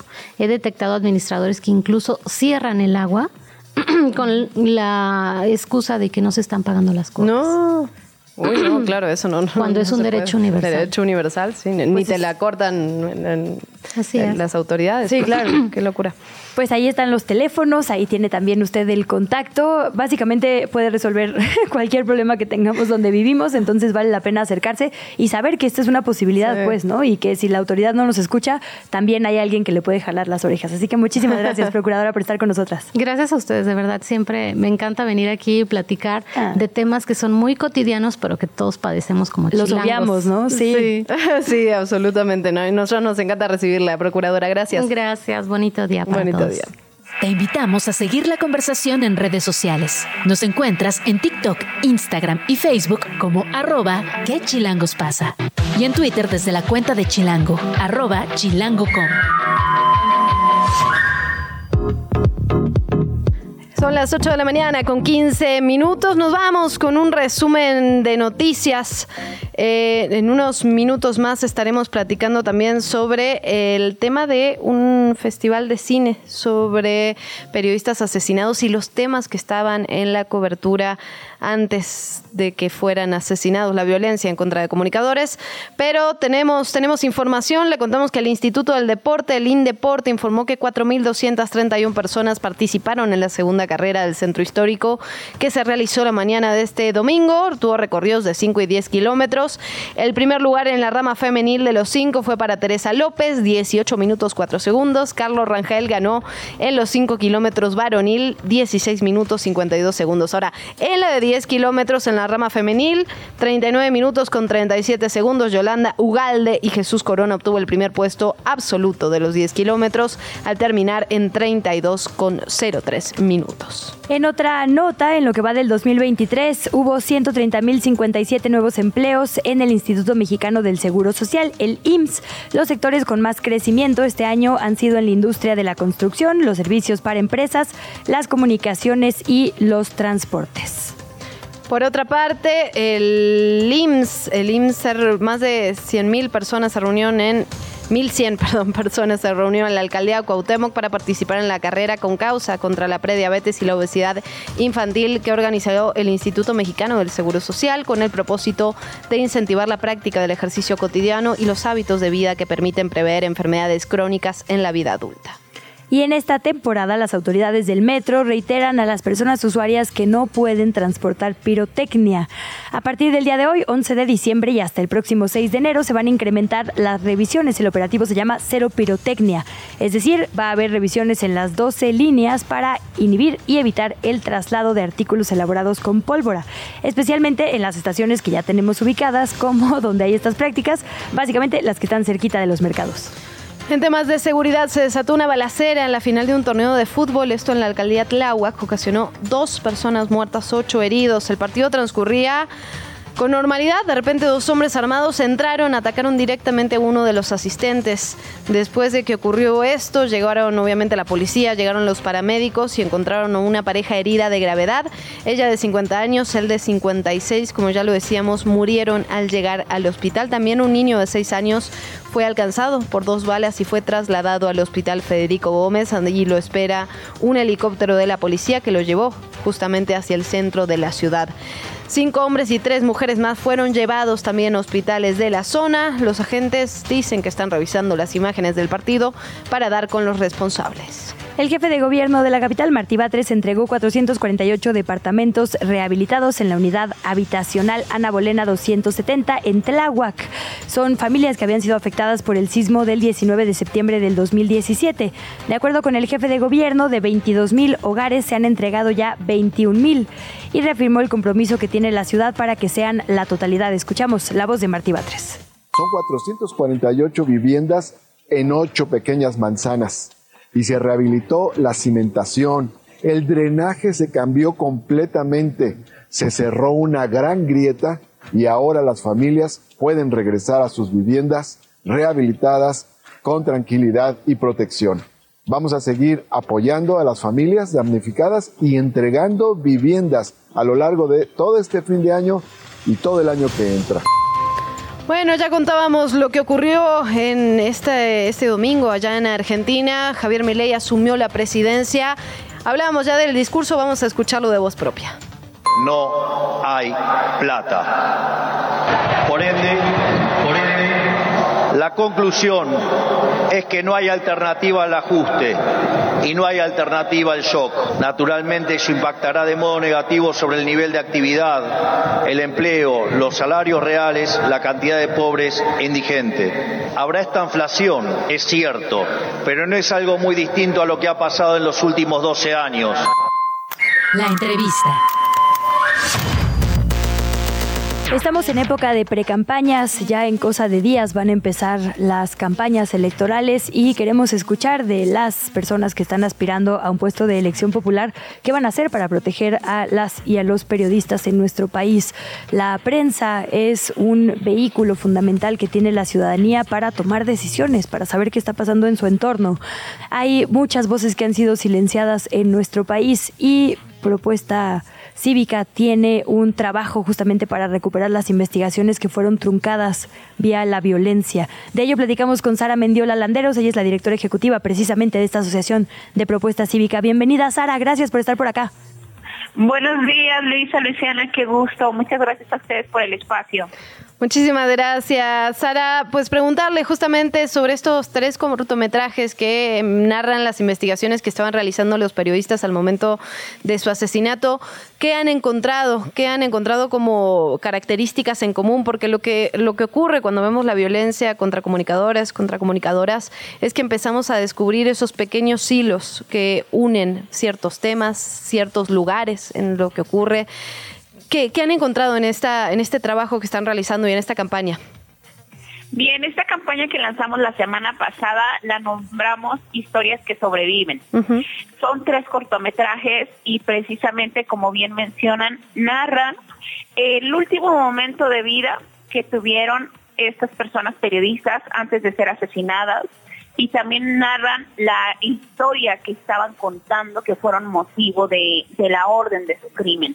Que guardan en común? Pues son casos en los que eh, eh, fueron periodistas asesinados por ejercicio de su labor, estaban investigando eh, temas de interés social, corrupción, violación de derechos humanos, narcopolítica, y que sus crímenes hasta el día de hoy no han sido esclarecidos, permanecen en el cajón de la impunidad. Justamente hay tres cortometrajes que ya puede consultar la ciudadanía. ¿Qué casos son? Eh, ¿Podemos hablar de eh, uno por uno? Sí, claro que sí. El primero de ellos es el caso de Regina. Regina Martínez, a este cortometraje lo hemos eh, llamado La Chaparrita, que es como conocía el gremio periodístico de cariño a Regina, Regina, una periodista de Veracruz, asesinada en el año 2012 ella es asesinada en el interior de su domicilio, en, en esta área más segura, ¿no? más privada de la vida de una persona, pues ella fue asesinada en su casa de una manera este muy brutal por estar investigando. La última investigación que Regina estaba realizando eh, versaba sobre temas de fosas clandestinas en el estado de Veracruz que ella va encontrando y empieza a indagar sobre la posible eh, colusión del gobierno con el crimen organizado para permitir estos crímenes. El segundo caso, el segundo cortometraje es el del periodista Gustavo Sánchez Cabrera.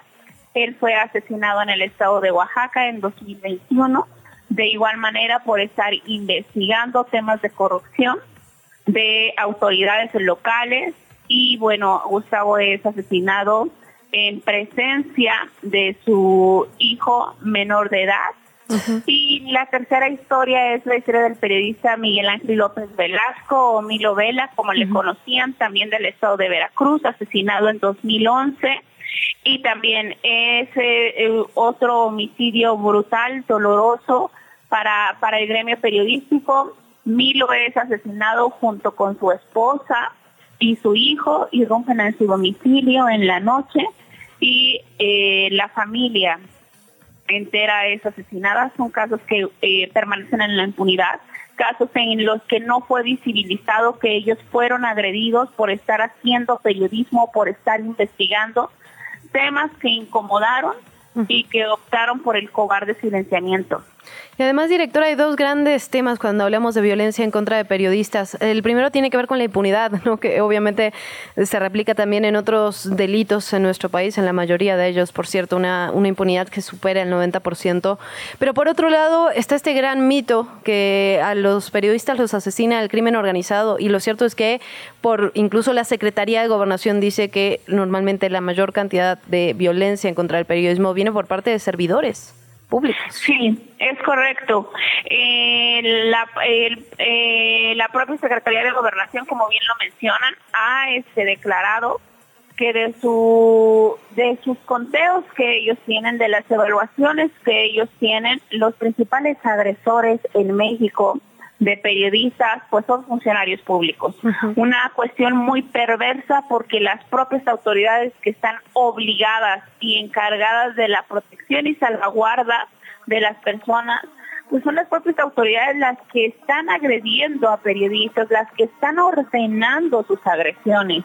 En la gran mayoría de estos crímenes vemos también cómo eh, las autoridades fueron quienes ordenaron los crímenes y quien ejecutó fueron grupos delincuenciales. Esto también habla de un matrimonio invisible que hay entre autoridades y grupos criminales. Preguntarte, Sara, ¿qué podemos hacer, digamos, desde la ciudadanía? ¿Cómo nos sumamos a proteger al gremio periodístico que al final es quien nos da nuestra información, ¿no? Este hashtag tiene una campaña a la que nos podamos sumar. ¿Qué puntos clave crees que tenemos que poner en el imaginario colectivo? Algo que esta campaña eh, pone de relieve es la memoria que, debemos de guardar como sociedad a periodistas que han sido asesinados y desaparecidos. Recordarle también a la ciudadanía que, que tristemente México es el primer país a nivel mundial con más periodistas asesinados y desaparecidos y que se pueden sumar desde su trinchera siguiendo esta campaña Historias que sobreviven y también en los foros en los que tengan espacios, preguntarles a todas aquellas personas que están postulando una candidatura para elegir un puesto de elección popular. ¿Qué harán estas personas, estas candidatas, estos candidatos si llegan al poder? ¿Qué harán para revertir esta situación? ¿Qué harán para que México no sea el país más violento contra periodistas? Qué importante esto que dice Sara, preguntarles directamente a precandidatos y precandidatas qué van a hacer con este tema en particular, porque al final la discusión cuando hablemos de violencia en contra de la prensa, en contra de periodistas, hay una pregunta, digamos, que se plantea y me parece muy válida, que es cuando están asesinando a todo tipo de personas en esta sociedad. No, no solo a periodistas, ¿por qué centrarnos en los comunicadores? Y aquí hay una explicación que creo que vale la pena dar y es que cuando asesinan a un periodista, a una comunicadora, a un comunicador, en realidad lo que están haciendo es coartar el derecho de la población entera a la información porque no están asesinando a esa persona en la individualidad, lo hacen en relación a su trabajo, lo hacen por lo que están contando, por lo que están dejando de callar y por las acciones que esto puede tener en la sociedad en su conjunto, que se harten y que pidan un alto. Por lo tanto, este asesinato en particular afecta a todos y a todas de manera diferente, tiene una dimensión distinta. Es correcto, la libertad de expresión es el derecho vehículo para el ejercicio de otros derechos. Creo que como sociedad a veces pasamos de largo la importancia que tiene la libertad de expresión en una democracia y pareciera que no dimensionamos tampoco la pérdida colectiva que tenemos cada vez que silencian a un periodista, cada vez que lo asesinan, que lo desaparecen y creo que frente a eso hay que hacer un alto, hay que posicionarnos como sociedad porque como lo has dicho, están afectando también nuestro derecho a estar informados. La ciudadanía alimenta su imaginario social y su conocimiento y su debate político precisamente de lo que nos dan los periodistas, los medios de comunicación y estas personas periodistas que han sido asesinadas porque no han querido silenciarse. Como lo decía Miroslava Briz, otra periodista mm. asesinada en México, el silencio es complicidad y alguien tiene que decir la verdad. Estas historias que sobreviven son historias de periodistas que decidieron optar por su ética, por su valentía, por contar historias y que lamentablemente fueron silenciados por alguien que les molestó las historias que ellos estaban revelando a la sociedad. Sara Mendiola, pues muchísimas gracias por estos minutos. Si te parece, seguimos en contacto. Es un tema de discusión permanente y por lo pronto con el hashtag historias que sobreviven podemos ver estos cortometrajes, ¿correcto? Sí, y también nos van a encontrar en www.propuestacivica.org.mx y en todas las redes sociales nos encuentran como Propuesta Cívica. Perfecto, Sara, muchísimas gracias de verdad por estos minutos. Estaremos al pendiente. Qué amable. Te invitamos a seguir la conversación en redes sociales. Nos encuentras en TikTok, Instagram y Facebook como arroba que chilangos pasa. Y en Twitter desde la cuenta de Chilango, arroba chilango.com. La precandidata única de Morena a la jefatura de gobierno de la Ciudad de México, Clara Brugada, presentó ayer a su equipo de precampaña 38 personas, ya le decíamos algunos nombres, 18 de ellas mujeres eh, y el vocero, digamos, de esta primera etapa, porque adelantó que habrá otra, otro equipo, digamos, que tendrá diferentes tareas, es César Cravioto, a quien le agradecemos muchísimo que nos tome la comunicación. Bienvenido, vocero, muy buenos días, nos dice producción que todavía no está en la línea. Ya, ahora sí. César Gravioto, buenos días. Hola Luisa, ¿cómo estás? ¿Qué tal? Buen día. ¿Qué tal, César? Te saluda por este lado también Luciana Weiner. Ah, hola Luciana. ¿Cómo estás? Bienvenido. Te parecen sus voces, ¿eh? Sí, sí, es un truco para todas las personas No solo sus nombres, sino sus voces. Si dice Lu, las dos respondemos, no se preocupe. Ok, ah, así, así es más fácil. Hola Lu, hola Lu, ya, me ahorro un Luz. hola. Ah, hola Lu. Pues muy bien, cuéntanos un poco sobre esta decisión. Es un equipo, la verdad, grande, bastante grande. Eh, Cuéntenos un poco sobre esta decisión, sobre los- las decisiones que se han tomado de este equipo de precampaña y qué puestos podrían tener ya en la campaña y si llegan a ganar la jefatura de gobierno, serían parte también del equipo. ¿Cómo está la situación? Bueno, primero decir que la ciudad es muy diversa y tiene pues muchos tipos de ciudades y, y la sociedad pues se representa por distintos eh, tipos de actores. Por eso cuando se planeó justamente este comité de campaña, pues se dijo, pues necesitamos no solo gente que está en la política, sino también gente que está en la cultura, gente que está en el arte, gente que está, eh, que son empresarios, gente que está en las organizaciones de la sociedad civil, gente que está cercano a medios de comunicación, etcétera, etcétera, para que tengamos una amplitud de voces y para acercar a todos los sectores, que es lo que pretende Clara Brugada. Entonces, a mí me parece que cuando se tomó esta decisión, pues fue una muy buena decisión. Cuando lo estábamos platicando, pues me acuerdo que íbamos como en 20 y seguían, faltaban y llegamos a 30 y bueno, terminó como en 40, un poco más. Pero yo creo que es mejor, dicen que es mejor que, que sobren y no que falten.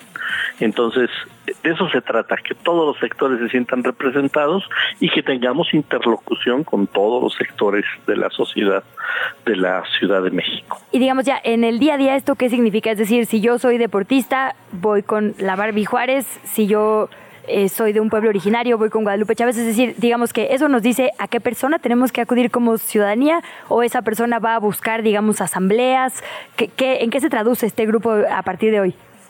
Pues yo diría que de ida y de vuelta.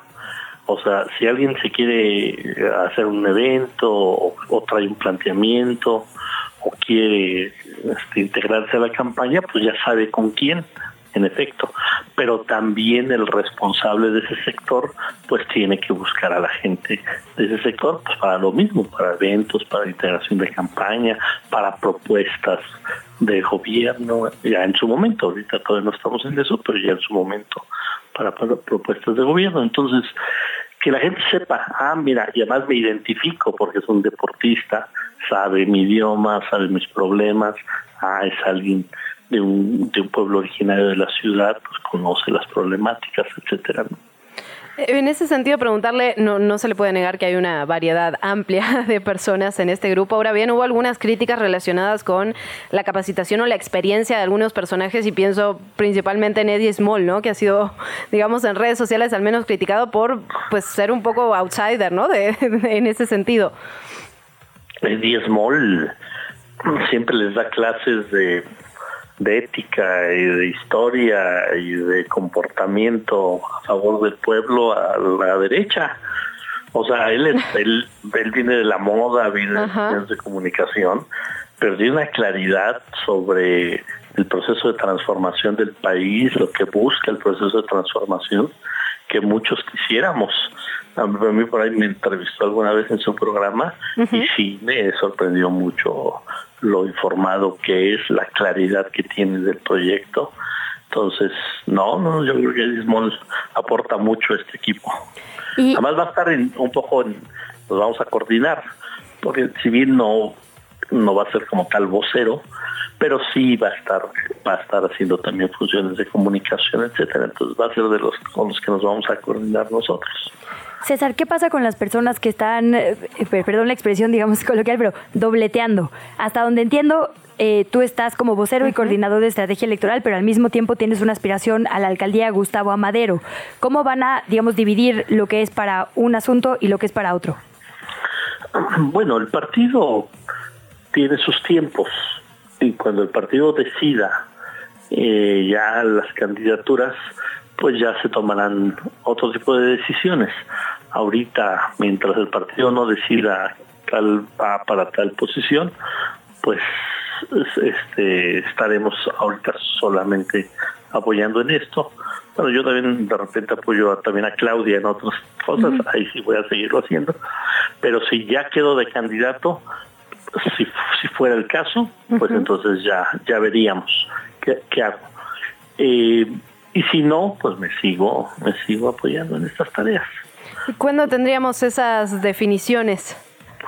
No sé, no saben ustedes. los encuestados no sabemos.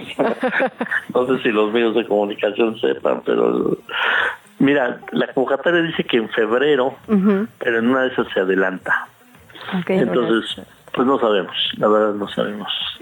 Y hay dos etapas. Este primer equipo te tiene a ti, César, como coordinador de estrategia electoral, pero después va a haber otro equipo que va a coordinar Alejandro Encinas.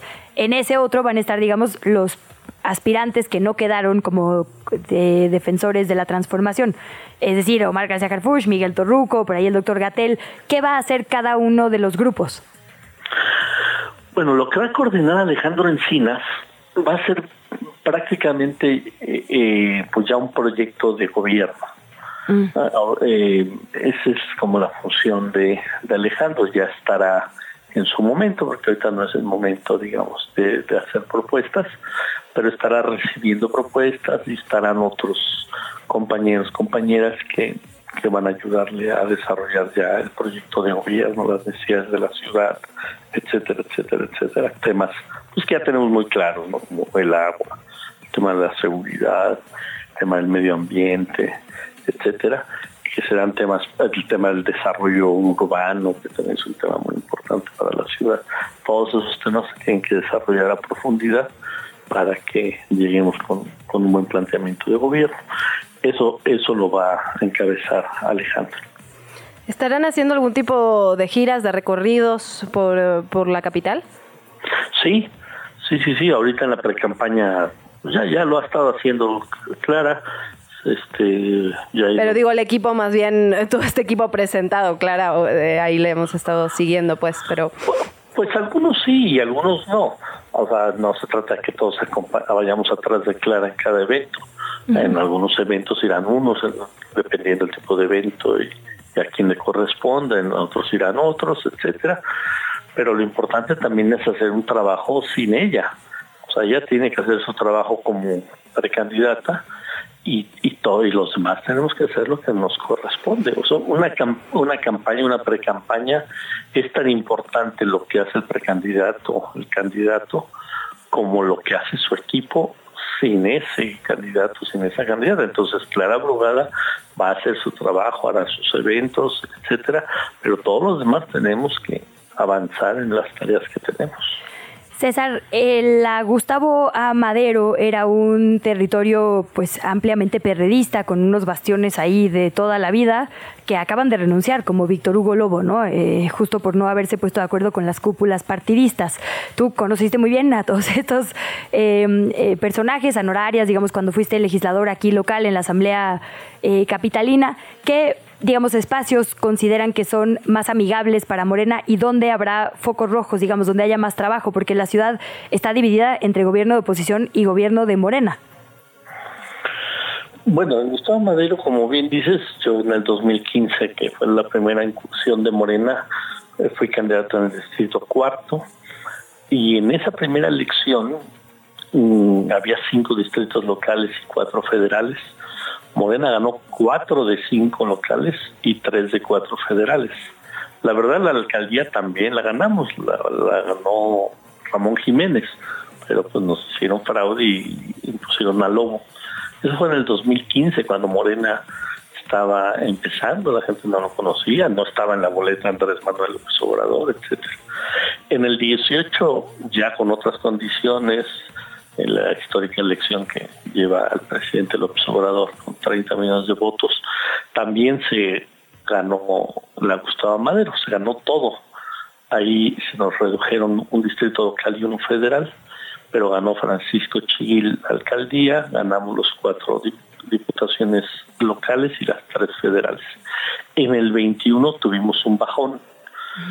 En, digamos, en el 18 Francisco gana por una diferencia de 130 mil votos y en el 21 la diferencia se redujo a menos de 30 mil votos. O sea, hubo una diferencia de 100 mil votos entre una elección y otra. Uh -huh.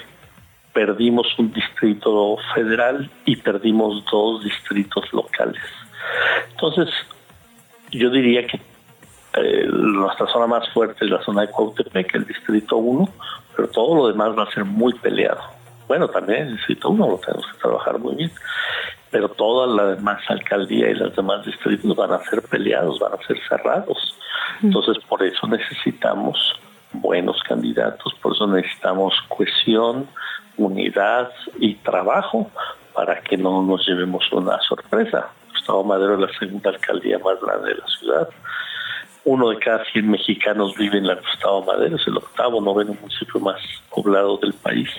Entonces, su importancia electoral es demasiada, uh -huh. como para que nos peleemos o para que no elijamos bien.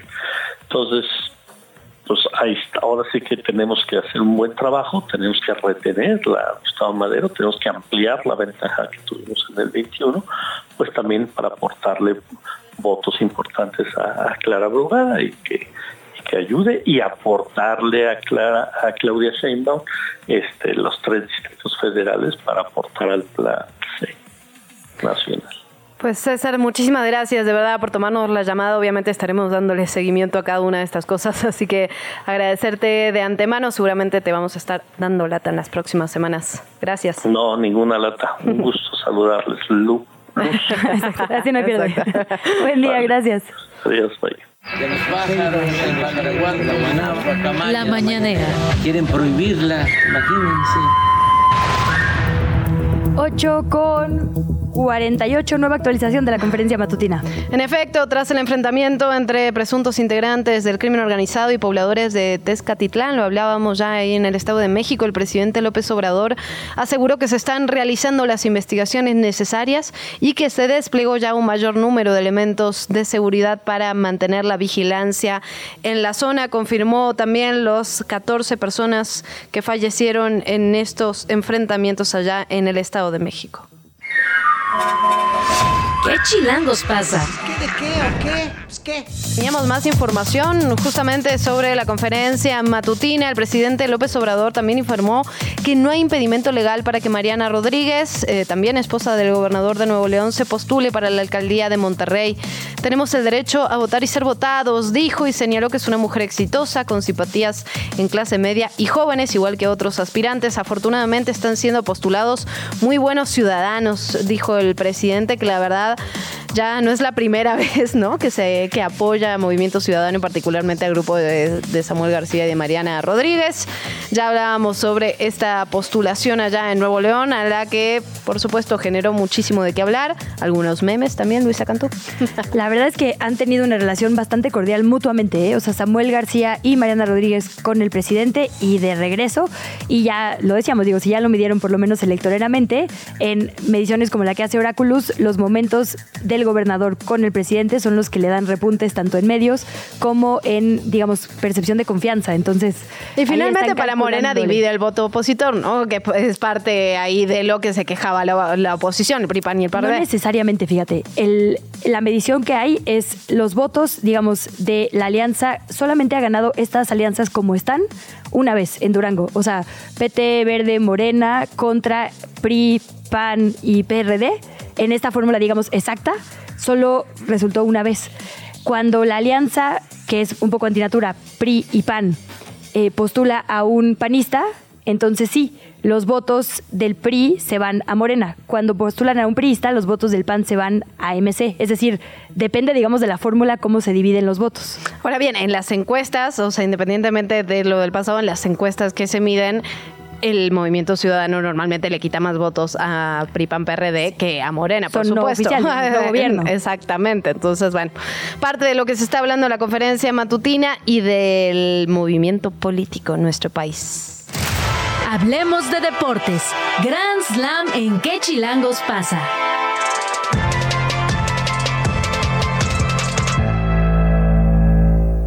A los deportes, Tavo Rodríguez, ¿cómo estás? Muy buenos días.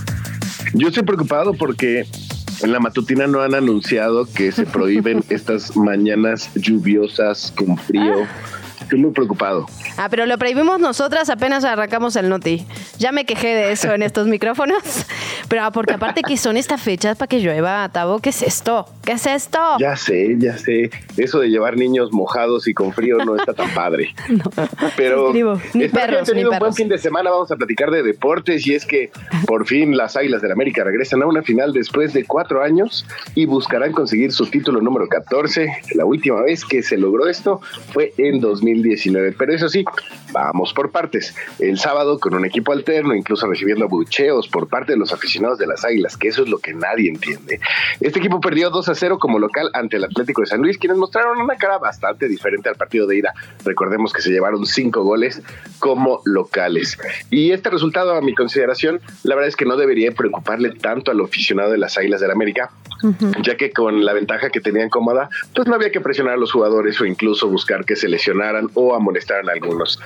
Y en la otra llave, Tigres alcanza nuevamente una final cerrando la serie uno a uno contra el equipo de los Pumas. Y aunque los del Pedregal mos- mostraron mucha garra, incluso se adelantaron en el marcador posterior a un penal fallado nuevamente del Chino Huerta, Tigres, pues la verdad es que consigue este empate que definía el global 2 a 1. Y el partido de ayer se disputó en el Estadio Universitario de Nuevo León. Entonces, ¿qué es lo que va a suceder?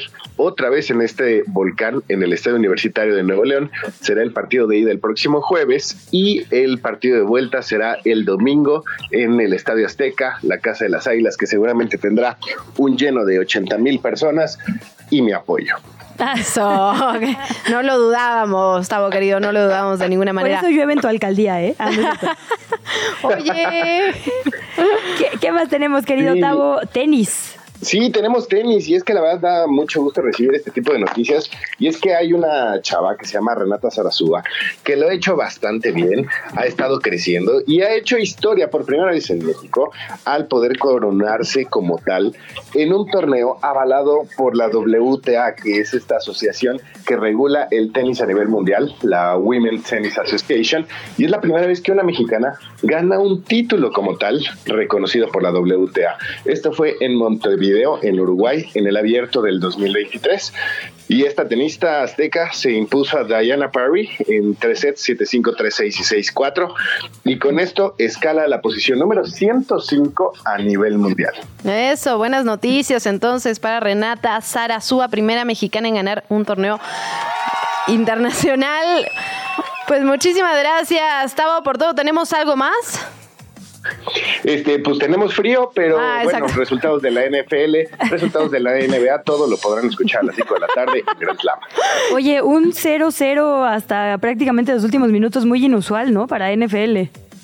Ayer, con los... Ay, no, no, no, no. Y sabes, la, la verdad es que lo más atractivo de todo esto era que a final de cuentas pagaban un die- eh, más 10 mil en las casas de apuestas. O sea, si hubieras apostado ay, no. un dólar, por ese resultado te llevabas casi 200 mil pesos.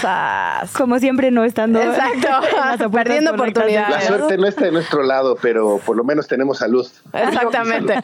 salud y lluvia, Tavo Rodríguez. Te escuchamos hoy en Gran Slam. Muchísimas gracias. Los esperamos a las 5. Que estén muy bien. Abrazo, Tavo. Con esto cerramos, cerramos. ¿Qué chilangos pasa? Nos seguimos en redes sociales, arroba qué chilangos pasa. Estamos en Facebook, en Instagram, en TikTok, en donde usted quiera. Ahí estamos en las azucaritas también. Esto fue ¿Qué chilangos pasa? Conducido por Luisa Cantú y Luciana Weiner. Una producción de Radio Chilango. Escucha un nuevo episodio de lunes a viernes en tu plataforma de podcast favorita.